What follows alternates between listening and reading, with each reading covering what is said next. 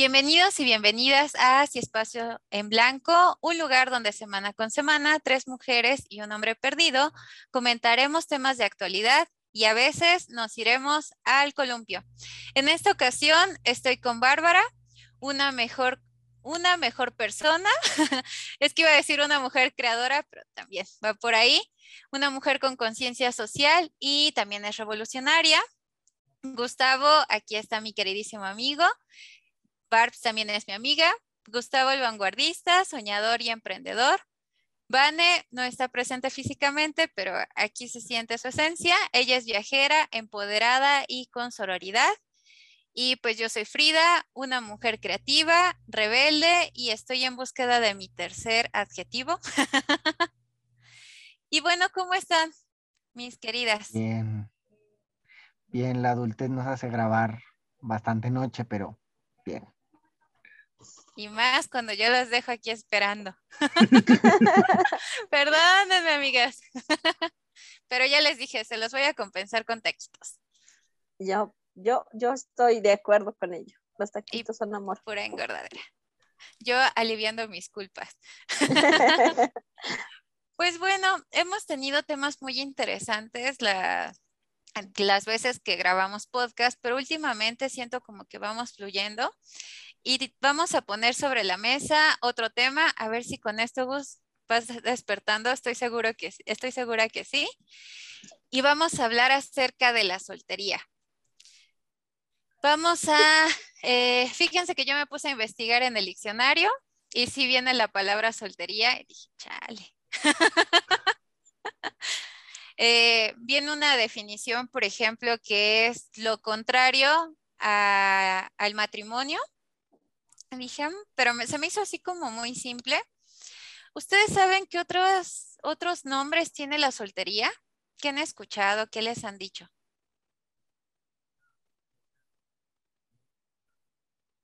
Pues otros, nombres no los sé, pero yo definiría la soltería como, como no estar en ningún arreglo vincular con, con otra persona en, en tema de pareja o trieja, no tener un vínculo sexoafectivo con alguien. Pero Como quien dice estar limpiecito o, algo así. Pues no sé si tener pareja es una sociedad. O sea, uno, uno piensa porcadas con la pareja, pero no necesariamente sociedad.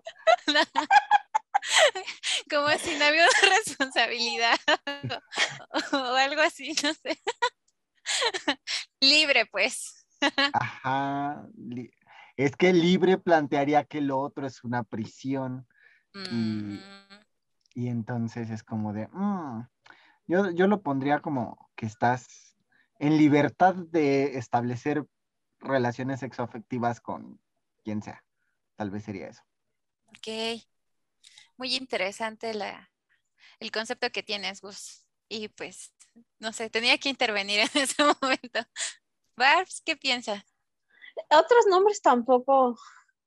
O sea, creo que lo único que se me ocurre, y creo que ya no está como tan de moda en la chaviza, esto de Forever Alone es lo único que habla, o sea, que he escuchado que, que dicen así como así, o sea, que se refieren hacia la soltería, pero pues salió de un meme, ¿no? No sé si cuente como otro nombre de llamarle a la soltería. Y creo que coincido con Gus, o sea, es este momento o este estado en el que no, no tienes como ningún vínculo con alguna otra persona o personas. Y ya, o sea, y creo que esto de dejarlo con vínculo es como importante, ¿no? Este, por, porque pues sí, normalmente la soltería en estado civil es, eh, mientras no te cases, aunque tengas un novio o una novia, sigue siendo soltera o soltero, ¿no? En estado civil. Pero en, como en la cuestión como afectiva, pues creo que sería eso. Ok, sí, sí, sí, sí. Se me hace interesante porque yo tenía otro concepto de la soltería. Vale. eh, justo ahorita que hacía el comentario como de, pues que estés limpiecito, ¿no? Como sin ningún vínculo. Eh, Y en algún momento justo pensaba, mm, es que he escuchado algunas frases, por ejemplo, eh, yo tengo tías que no se han casado ni han tenido hijos y es como ese adjetivo de, ay, pues la solterona. ¿No? Mm. Entonces, a mí me suena como en esos términos ya una cuestión hasta despectiva. Si bien esto de, pues no estás casado, hasta cuando vas a hacer, vas a hacer un trámite te dicen estado civil, soltera, ¿no? Pero ya como en estas palabras de la convivencia social, donde pareciera que no tiene como, como, como algo muy inocente, pero tiene esa parte ofensiva y lo visualizo distinto, como ya decía mis tías, a, uno de mis tíos que pues es viudo, pero se le ve como soltero. Y es así como de, ay, pues casi el don Juan y que puede estar con cualquiera. Entonces creo que también depende mucho como del género o dentro de esta construcción, ¿no? O sea, si es a lo mejor esta libertad de, de no tener algún vínculo, pero a veces es como de, ah, pues va teniendo parejas pasajeras y como si nada, ¿no? Entonces, se me hace algo fuerte en ese sentido. Y bueno, ahorita que estamos hablando como de los significados, de las definiciones, ¿cuánto es lo máximo que han estado en esta etapa de soltería? Complicado. Este, no sé, un año, eh, año y medio, Sí, creo que el, mayor tiempo que estuve soltero fue año y medio y pues sí, desde los 15 no he estado soltero más de un año. ¿Qué? Pues yo desde que tuve mi primer novicito en la secundaria, lo más que el, sí, el mayor tiempo que he estado de soltera es ahorita, que son tres años. Casi una licenciatura. Porque Licenciada en soltería. Pues ya hasta tengo posgrado. De mi parte han sido como siete años. Este, y bueno, no es nada más como para abrir el, el, chismecito y ventilarnos, sino que justamente se va dando una situación que hasta pareciera como una regla social, también estaba investigando información, y son como este tipo de situaciones que hay personas que terminan una relación e inmediatamente necesitan a otra persona, como generar ese vínculo de noviazgo. Entonces, ay, híjolas, ¿a qué creen que se deba como esta necesidad de no puedo estar soltera o no, ni siquiera puedo pensar que tengo esta etiqueta de la soltería? Pues creo que es un no saber estar sola o solo, pero en, muy como sin una vinculación como sexoafectiva con otra persona, ¿no? Porque, o sea, me tapé los ojitos porque me pasaba antes, o sea, antes me pasaba que no sabía estar como en... Es que esto de estar sola es un tema, ¿no? Porque puedes tener una pareja y aún así, sabe, o sea, y aún así estar sola en relación a sin personas a tu alrededor, porque el tema de la soledad es otro tema, ¿no? Em, pero, bueno, creo que es que no sabemos a veces cómo no estar en una, o sea, cómo estar sin una relación sexoafectiva, ¿no?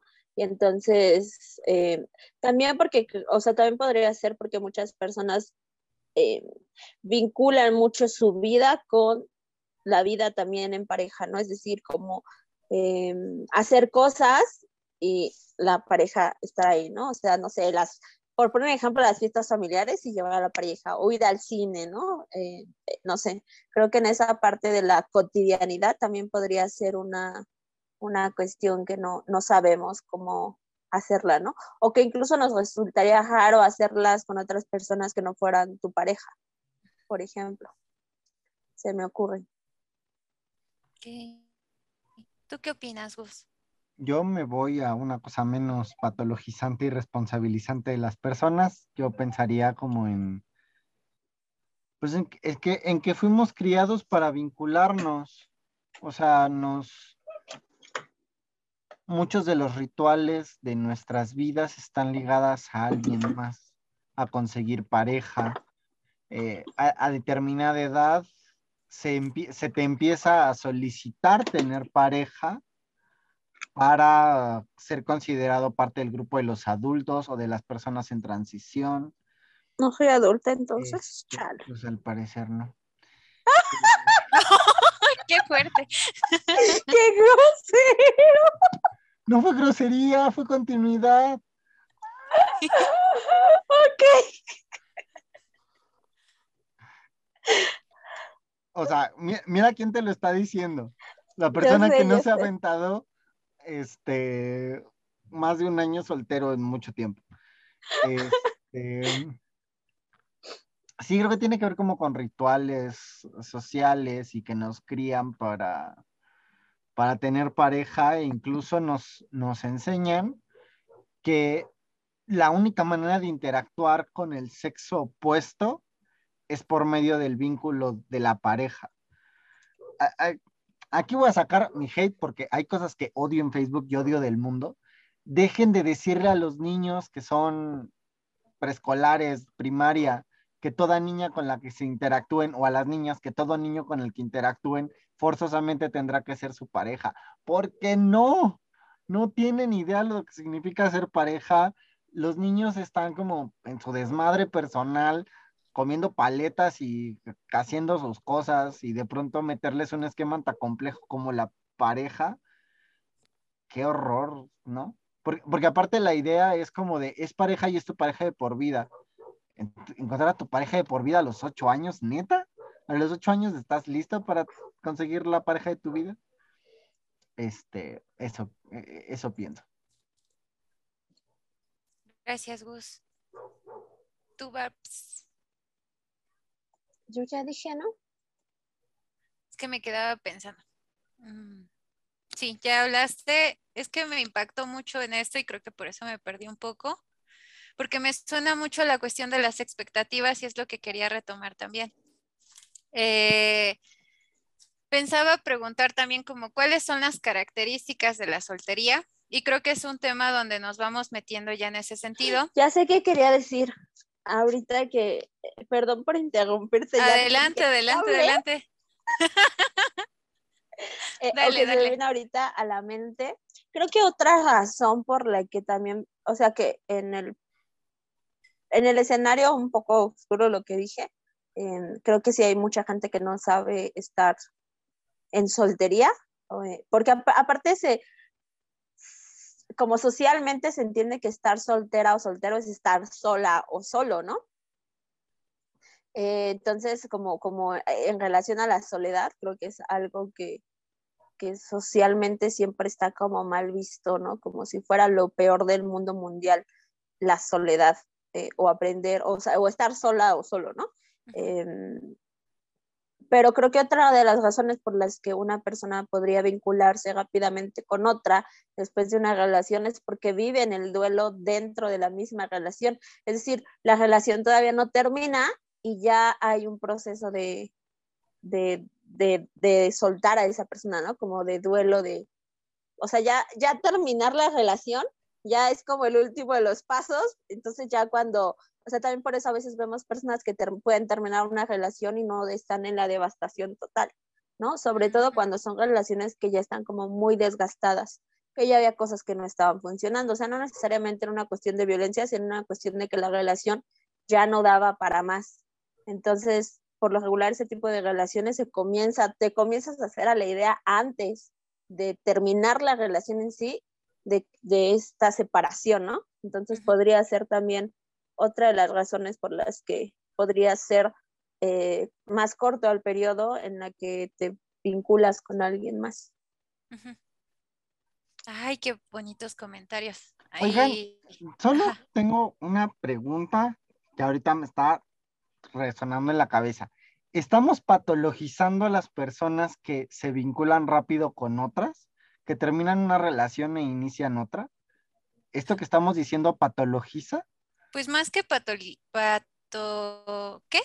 Patologizar. es que no lo puedo pronunciar, perdón. Esta hora me afecta mucho grabar esta hora de verdad.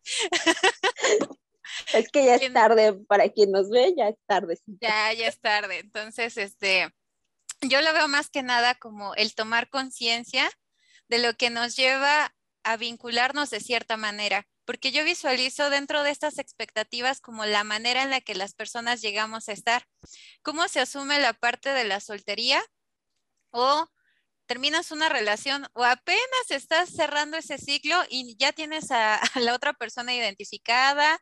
O como dice este meme, ¿no? Este, me enteraba que mi expareja tenía ya cinco meses de relación cuando nosotros cortamos hace tres. Y que son casos de la vida real.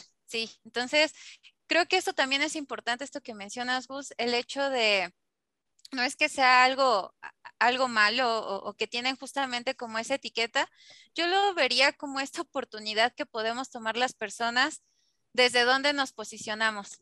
Si es desde esta soltería como una forma de escapar la soledad, porque dentro de los vínculos que hemos generado en el transcurso de nuestra historia, ya hemos hablado como del tema de los vacíos emocionales, eh, a, lo mejor alguna situación que estamos pasando en ese momento que nos hace como anclarnos hacia, hacia otra persona en específico para sobrellevar la situación.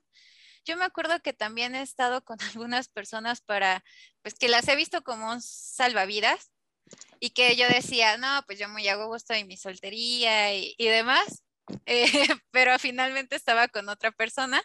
Creo que por eso yo tenía como esa idea de este limpiecito como tal, tienes que estar para estar en ese momento de soltería. Y no sé si vaya de acuerdo con lo que estabas mencionando, Gus. O sea, creo, que la intención no es patologizar, eh, o bueno, la intención original no es patologizar, pero creo que la, el, que parte de la conversación pudiera parecer que dijimos, no, o sea, tienes que, tiene que haber un tiempo entre una relación y otra para poder establecer algo más con alguien. Me parecía extra, o sea, me parecía como que pudiéramos estar estableciendo una patología, ¿no?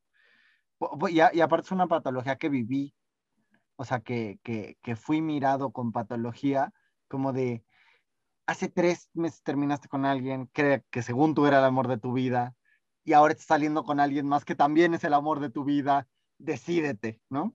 Y para mí era como de, y, de, y para mí era como de, pues sí, pero no, me acuerdo en qué número de relación, probablemente con, con quien tú y yo sabemos, Frida, aprendí como de, pues ya se fue, ya ni modo, a seguir con la, con, con, con la existencia. Que por cierto, si estás viendo este podcast, se te quiere y se te extraña. Este. Es que, es que no quiero decir que es o sea que no lo, no, siento que no, no es para allá lo de patologizar, pero esto de ser consciente que hay veces que, en los que te vinculas muy rápido que puede haber un tema ahí, ¿no? O sea, sí puede ser una cuestión de que te vincules muy rápido con otra persona, o sea, es decir, que terminaste y a los 15 días ya tienes otra pareja o al mes o así, ¿me explico? O sea, a lo mejor no hay un límite de tiempo establecido porque hay, muchas, hay muchos factores. Ya lo dije, pudiste haber vivido el duelo de la separación desde antes de terminarla y la aceptación ya es cuando terminas la relación. Entonces ya, pues, ¿qué vas a llorar o qué vas a tener que superar si ya lo hiciste durante la relación? Pero cuando estás en una y otra y otra y otra y otra por este miedo a la soledad, entonces sí tenemos un tema del que hablar, ¿no? Que no necesariamente es que tengas una patología y estés súper mal de la cabeza, tampoco así, pero sí habría que hacer consciente esto, porque como preguntarnos, ¿no? ¿Por qué no? O, si puedo estar, si sé estar sola o si sé estar solo. Creo que más bien para allá iría. Claro, eh, creo que esta mirada hacia dónde la vamos llevando es justo concientizarnos de cómo asumimos esa soltería, pero también estar del otro lado. Porque yo, por ejemplo, sí he estado varios años en esa parte de la soltería eh, en estas situaciones donde me vinculaba, bueno, de la antepenúltima relación formal que tuve, o en la anterior. bueno, en alguna.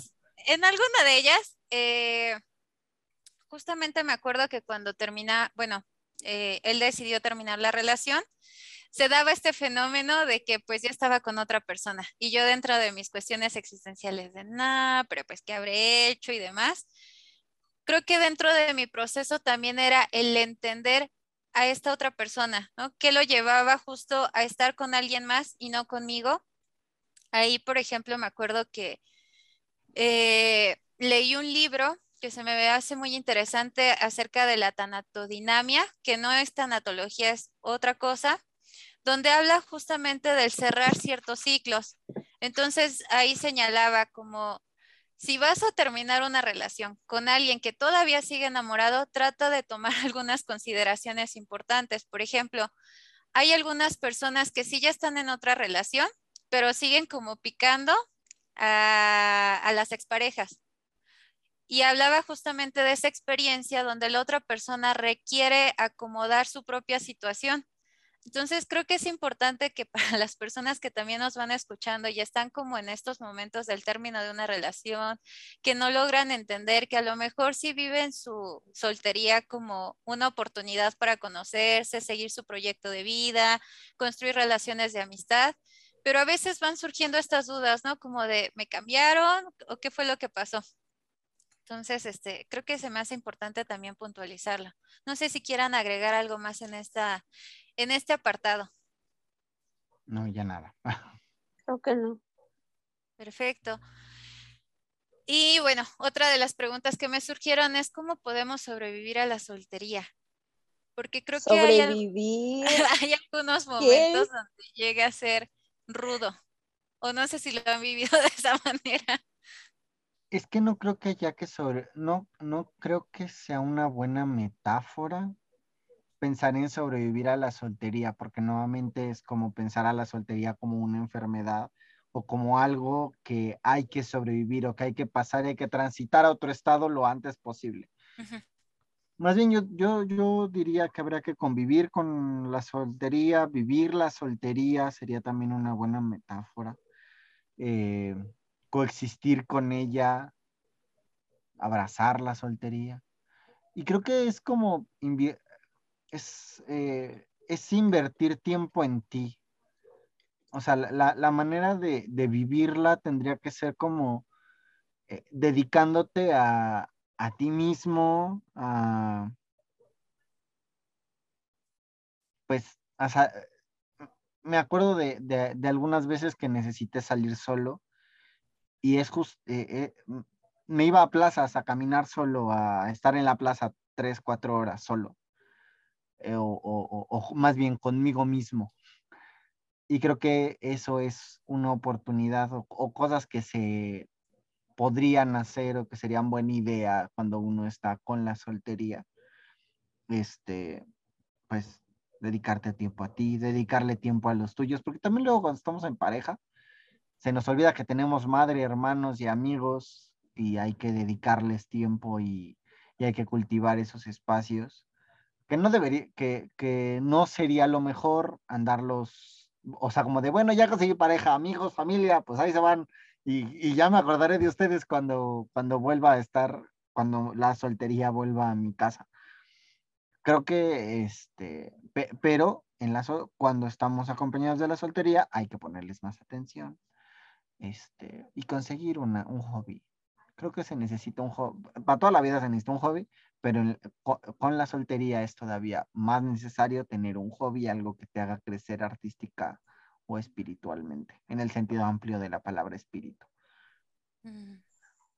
Gracias. Yo también pienso que sobrevivir es una palabra alocada porque plantea esto de es un estado indeseado, ¿no? Eh, más bien, creo que lo difícil de la soltería es lo que decía su gatito Bus, que la sociedad está muy pensada para estar en pareja. Entonces, eh, de ahí los memes de, Navidad, ¿no? De, de, no, tía, todavía no tengo novio, no me esté preguntando, ¿no? por, esa parte, ¿no? Las cosas como, como de, de cosas, cenas familiares, incluso en reuniones con amigos o amigas eh, que llevan a sus parejas, ¿no? Eh, creo que eso es lo difícil, tal vez. Sobre todo, creo que es difícil cuando no sabes estar sola o solo. Creo que eso es cuando se convierte la soltería en, una, en un estado indeseable. Em, lo, lo, que pareciera también que entonces ahí te podrías vincular con cualquier persona, no porque le quieras, le ames y le adores, sino simplemente porque no quieres estar soltera o soltero, porque podría parecer sinónimo de estar sola. Y no necesaria, o sea, estar soltera no significa estar sola o solo, porque pues eso ya lo dijo Gus, hay amigos, hay familia, ¿no? O sea, incluso tengo un amigo, ¿no? Que decía como de soltero pero no disponible, ¿no? O soltero ah. pero nunca solo. Entonces, este, creo que esa, eso también, o sea, creo que eso es lo difícil, la cuestión social y que se nos, eso como pareciera una exigencia de tienes que estar en pareja y estos estereotipos de casarte, ¿no? Y que tener novia o novio es para buscar marido o marida y, y casarte, tener el, los tres hijos, la casa y el perro. Entonces, eso creo que es lo complicado. O sea, creo que la soltería se vuelve complicada o se vuelve una, un momento difícil cuando no sabemos estar en solas o solos. No, no, sabemos estar sin una pareja, ¿no? Y creo que eso es, es lo difícil. Pero no, no creo que haya que sobrevivir. No que yo sepa. Yo ahí tengo como mis reservas porque justamente me lleva. ¿Si se ha muerto alguien de la soltería? Ah, avísame. Ya me preocupé. Hacen el obituario. Que se van desencadenando como otro tipo de situaciones, pero sobre todo como la parte del sobrevivir. Lo tengo pensado como, eh, ya lo decía hace un momento, como un estado. ¿Cuáles son estos estados transitorios? Eh, la nostalgia, la desesperación creo que de pronto no solamente se queda como en una cuestión de estoy soltera y no estoy casada, sino que ya es una forma en la que las personas se sienten de cierta manera a partir de estas creencias o estas expectativas que se van internalizando. Eh, el decir, por ejemplo, sobrevivir a una situación de o a la soltería, creo que valdría la pena acompañarla como de estos adjetivos, como una soltería en un momento de la vida donde quizás has tenido otro tipo de pérdidas, eh, una soltería donde no estás cumpliendo con tus propias expectativas o no llegas a tener un proyecto de vida. Y creo que en ese sentido sí es importante como verlo desde ahí, porque el tema de la soledad no solo es como el disfrutarse, sino que también es todo un proceso de conocimiento de encontrarte con tus propios demonios y monstruos. Y justamente eso llega a ser algo muy duro cuando le sumas la parte de la soledad, más la cuestión de la incertidumbre, más el tema de la nostalgia, tristezas profundas, y vas cayendo como en una situación, eh, pues sí, una problemática existencial muy fuerte. Y pienso que verlo desde sobrevivir es como, ¿cuáles han sido tus recursos quizá para darle otro significado a esta situación? Que tal vez ahorita decimos, ¿no? Pues no es algo tan grave, pero creo que hay personas dentro de su esquema o de sus pensamientos lo llegan a, vivir de una forma como muy, muy dura o que se les está terminando el mundo. Si bien no hay situaciones como de, estoy soltero y me quiero suicidar o cosas así, pero va generando malestares que, que, pues lo he visto en consulta, también con personas muy cercanas, que es una situación que te va dando el bajón y es como si te fueras apagando. Entonces creo que el retomar justamente esos elementos o qué, qué tipo de recursos personales puedes acompañarlos en ese proceso, yo así lo miraba, ¿no? como una forma de sobrevivir a esa situación, de transitar hacia otra fase de mayor bienestar. Ah, ya. O sea, e, es que creo que ahí. Perdón. Bueno, habla tú después yo, porque voy a, voy a irme a otro tema. O sea, tiene que ver, pero es otro tema. Entonces, mejor. Ah, ya, ok, bueno. si nos vamos como a los recursos que han sido útiles, pues fue conseguirme un hobby. O sea, un hobby que hoy en día es como mi gran pasión y mi gran entretenimiento y puedo aventarme horas y horas cosiendo es algo que me ayudó a salir de alguna vez como de esta soltería molesta.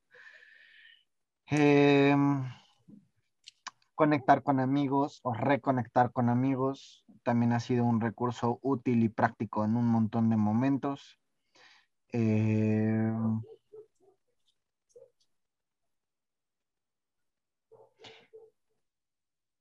el ampliar tus horizontes de, los, de lo sexualmente permitido. Eso también ha sido útil, como explorar el, cementerio de, elefantes ha tenido como sus ventajas. Cementerio de elefantes. Pues sí, es eso que está, o sea, la sexualidad regular es como todo eso que toque el sol, que haya, que haya allá al fondo y que no alcance el sol. No te acerques ahí, acércate, te juro que te vas a divertir.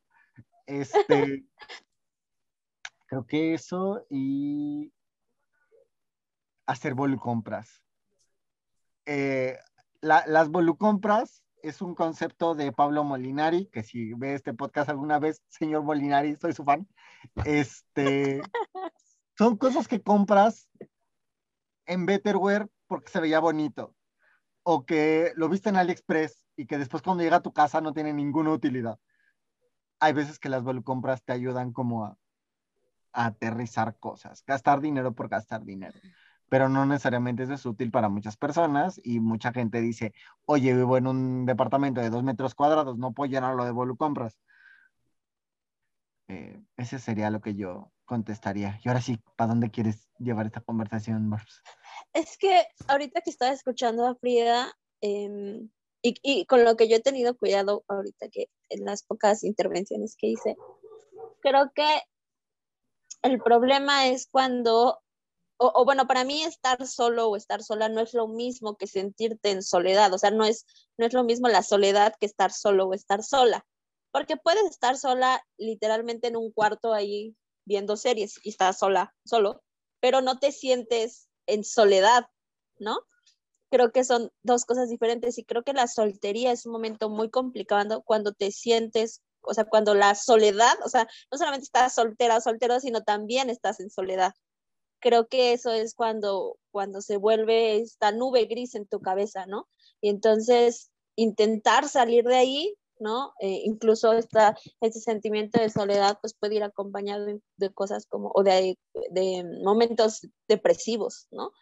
Porque es eso, o sea, creo que son dos conceptos diferentes, estar solo o estar sola, que estar en soledad o sentir la soledad, porque he sentido la soledad y se siente bien gacho, ¿no? Ahí es cuando, cuando vienen todo esto o, todo esto estereotípicamente negativo que vemos en, la soltería, ¿no? Porque es como si no contaras con absolutamente nadie. Incluso te puedes sentir en soledad acompañada, o sea, estar en un cuarto con 70 personas alrededor de ti. O sea, bien podría ser tu familia y amigos en una fiesta y tú tienes esta cuestión de, de la soledad. Este, no sé si sería como un sentimiento, una, no sé, no sé dónde, creo que sería un sentimiento, ¿no? Eh, para encasillar a la, sí, con dónde encajonar a la soledad. Creo que ese sería el, problema, ¿no? Y es ahí donde habría que checar como todas estas herramientas con las que tenemos, porque aunque pareciera muy obvio em, esta frase de no estás sola o no estás solo, tan solo porque puedes tener a tu familia pensando en que es como el, el vínculo social más cercano que la mayoría de personas tenemos, em, pues no es tan fácil, ¿no? Abandonar o dejar. Sí suena feo, como dejar de sentirte en soledad porque suena que tú lo quieres o que tú estás ahí a propósito, ¿no? Y tendrá que ver justo con todas estas expectativas que tenemos en relación al, tener eh, pareja, al tema de incluso del abandono, eh, que también es una, una cuestión que podría llevarte a, a, tener este sentimiento de soledad. Por eso les dije que iba a ir como a, para otro tema, entonces ahí sí, todos estos recursos, tener hobbies, conectar con amigos, creo que funcionaría mucho para ir disipando esta, este sentimiento, porque es algo que es terriblemente apabullante, abrumador. Y entonces ahí la soltería es, es cárcel, no es libertad, es cárcel, ¿no? Y es un cuarto oscuro, negro, sin ventanas ni puerta en el que no puedes salir. Y creo que esto tiene mucho que ver con el, uno de los podcasts que grabamos en relación al apego, ya lo decías vos al inicio, sobre las relaciones que, o conexiones que vamos teniendo con otras personas por el simple hecho de ser personas. Creo que si tuviéramos como esta preparación desde tempranas edades, eso nos ayudaría mucho como sobrellevar este tipo de situaciones que nos enseñaran justamente como, no nada más de, ah, pues vas en el kinder, te, te llevas bien con tal niño, tal niña, pues ya son noviecitos, ¿no? porque eso también va generando como de, ah, pues estoy en la escuela y, y el que ya tenga el nombre de noviecitos quiere decir que para alguien soy importante. Y se van construyendo ciertos esquemas o ideales que en su momento es de, ¿cómo que nadie me está volteando a ver? Eh, porque no tengo a nadie con quien relacionarme. Entonces, creo que eso, si lo vamos desplazando en diferentes etapas de la vida, la secundaria, preparatoria, la universidad, o la dichosa temporada de los 30, que está así, pega fuerte, ¿no? O sea, el tener un trabajo estable. Y eso eh, lo podemos igual dirigir hacia otro podcast en su momento. Eh, quizá ya no es tan visto como tienes 30 años, no estás casado, no tienes hijos, pero aún así sigue siendo muy resonante como esta parte de, eh, o en las cenas de Navidad, ¿no? Oye, ¿dónde está el novio o la novia? Entonces, creo que eso en ese sentido va generando altas expectativas en las personas, como ya hemos hablado anteriormente. Pareciera que es parte del ser exitoso, tener una buena carrera, la parte económica, la estabilidad Luego el tener una relación estable y es así como de realmente las cosas se van dando por cuestión de un proceso natural. Y ahí creo que también es importante señalar el derecho que tenemos las personas justo si se está atravesando por una situación de soledad, quizá eh, ya un estado depresivo, una situación de duelo, el saber que podemos requerir otro tipo de apoyo, para ir llevando este tipo de experiencias en la vida. De otra manera, nuestro desarrollo humano se va limitando por estos bachecitos, asuntos inconclusos, donde justamente no es que vayamos utilizando otras personas, sino que son los recursos que tenemos en ese momento para sobrellevar la situación o para sobrevivir a ese momento.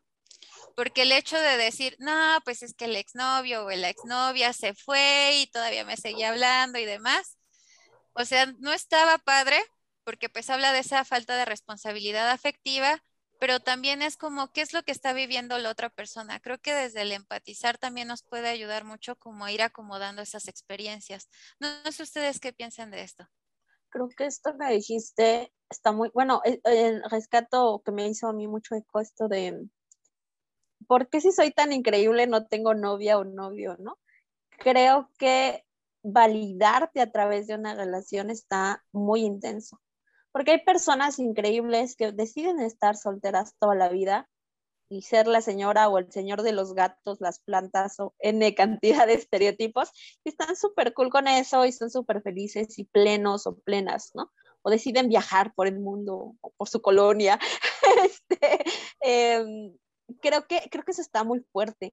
O sea, validarte a través de una relación mm, habría que, pensarlo, ¿no? O sea, creo que si estás parado o parada desde ahí, porque puede ser válido que te lo preguntes, ¿no? Si es que quieres estar en una relación o las relaciones eh, de pareja son importantes para ti y en este momento no la tienes, puede ser una pregunta válida que, que llega de forma intrusiva a tu mente pero creo que recordar que tener una pareja no te hace más o menos valiosa o no tenerla no te hace más o menos valiosa o te quita como, como un escalón a la felicidad, ¿no?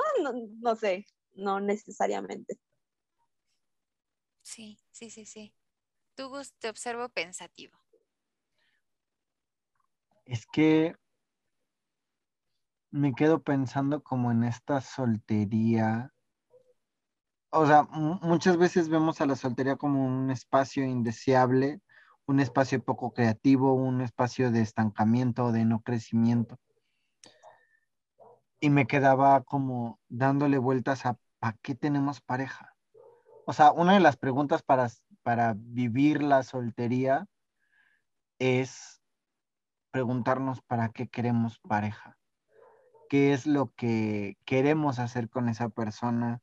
A dónde queremos llevar a esa persona en términos de acompañarla en una experiencia de vida, no en tanto, me la voy a llevar al súper y me la voy a llevar a la plaza, eso no, me refiero a como, o sea, ¿qué, qué, qué experiencias quiero vivir con esa persona? Y preguntarnos por qué con esa persona y por qué no con un amigo, por qué no con un familiar. Eh, por ejemplo, alguna vez yo pensé en tener pareja para poder tener hijos.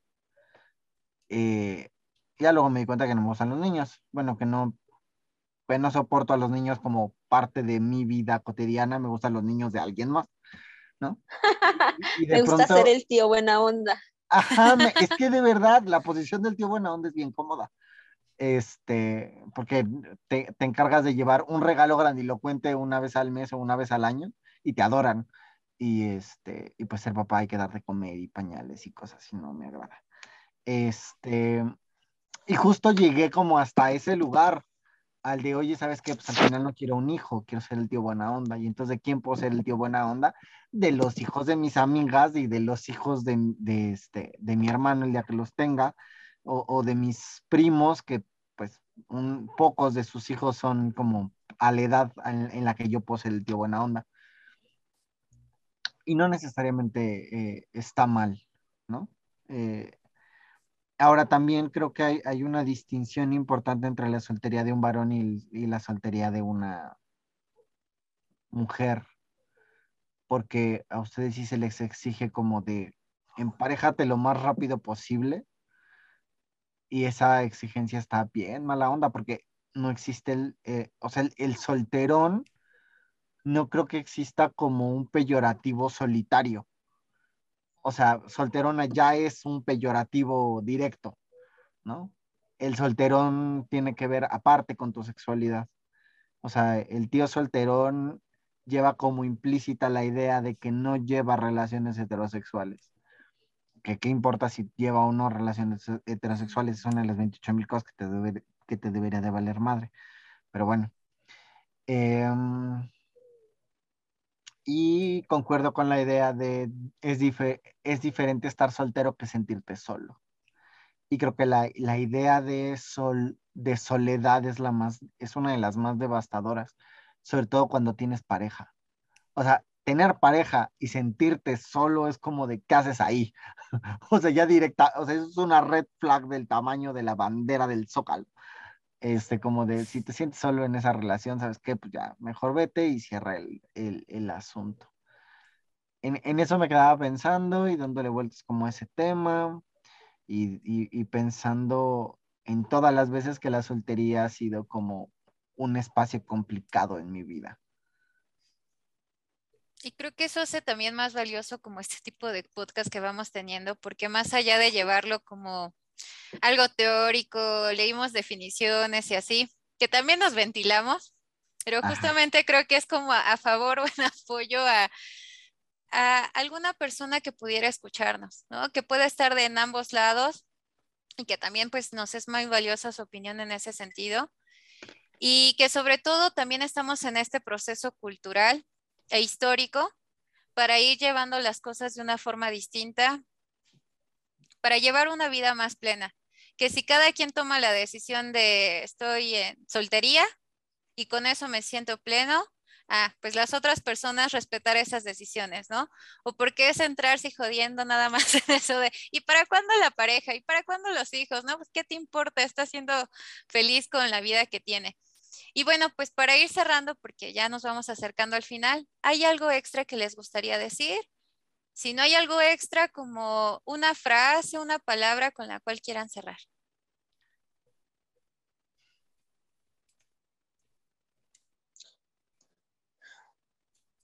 Yo cerraría con... Ah. ah, no, vas. hay que aprender a hacernos espacios amables en los vínculos. Eh, con o sin pareja debería, bueno, es que debería es una imposición, ¿no? Y es lo menos postmoderno que se puede decir. Pero lo mejor sería que fuera un espacio amable, lindo, cordial, eh, un lugar calientito en donde estar. Este, y también quisiera como decir que, que, que ninguno de los dos espacios, o sea, ni la soltería ni el estar en pareja es tan mal, porque de pronto hay, hay unas ideas como de, ah, es que si estás en pareja, es que no puedes estar solo, y si estás solo, es que no puedes estar en pareja, y la idea es patologizar estados de vida o, o, o vínculos, ¿no? Y luego podemos hacer, cuando me toca a mí guiar, podemos hacer esa discusión interesante sobre la patología de lo vincular. Eh, que, quiero, eso era con lo que yo quería cerrar. Gracias, Gus. ¿Tú, Barbs? Es que básicamente iba a decir lo mismo, ¿no? que, que, no necesariamente la soltería es una, una cosa mala. Creo que más bien si sientes soledad en tu soltería, pues saber que, que hay, o sea, que puedes acercarte a tus vínculos y si lo crees necesario, pues también, como siempre, la recomendación está la terapia, que puede ser un espacio para hablar de esa soledad, ¿no? De ese momento en el que difícil por el que estás eh, pasando. Que eso, la soltería no es necesariamente mala mm, y, y tampoco tener una vida en pareja es meta. Cada quien puede tener como metas diferentes en su vida, ¿no? Eso sería. Qué bonitas reflexiones. Eh, parecieran temas muy neutrales, pero pues sí tienen sus, sus cosillas. A mí me gustaría cerrar con, no hay una, una edad establecida que te diga, ah, de aquí, como en estas etapas del desarrollo, la infancia de tal edad a tal edad, no pasa lo mismo que en la soltería, porque de pronto va generando esa angustia y, y si no tengo a alguien, no soy especial y justamente se van desencadenando otras cosas que son las elecciones y yo vuelvo a hacer como este señalamiento si ven a la persona que está en esa fase de soltería, centrándose en otras metas porque quiere aprender otros idiomas, quiere estar en su casa rascándose la panza viendo series, pues también tiene derecho a eso. No hay que ser entromete, no hay que entrometernos en ese tipo de situaciones porque vamos generando también mucho daño en ese sentido porque la otra persona no está cumpliendo mis propias expectativas y la persona que requiere como revisar esas expectativas, pues es uno mismo. Igual, la invitación de ir a terapia en esa parte. Y bueno, pues qué placer me da de generar otro espacio, ya decías, Gus, tener estos espacios calientitos de plática, de, de darnos contención, por supuesto. Y bueno, pues si no hay más que decir, eh, les agradecemos mucho su escucha y nos vemos la próxima semana. Suscríbanse al canal, síganos en Spotify, Instagram, Facebook. Eh, ¿Se me está pasando alguna otra? TikTok. pero había uno nuevo. Estábamos viendo como si abremos o no.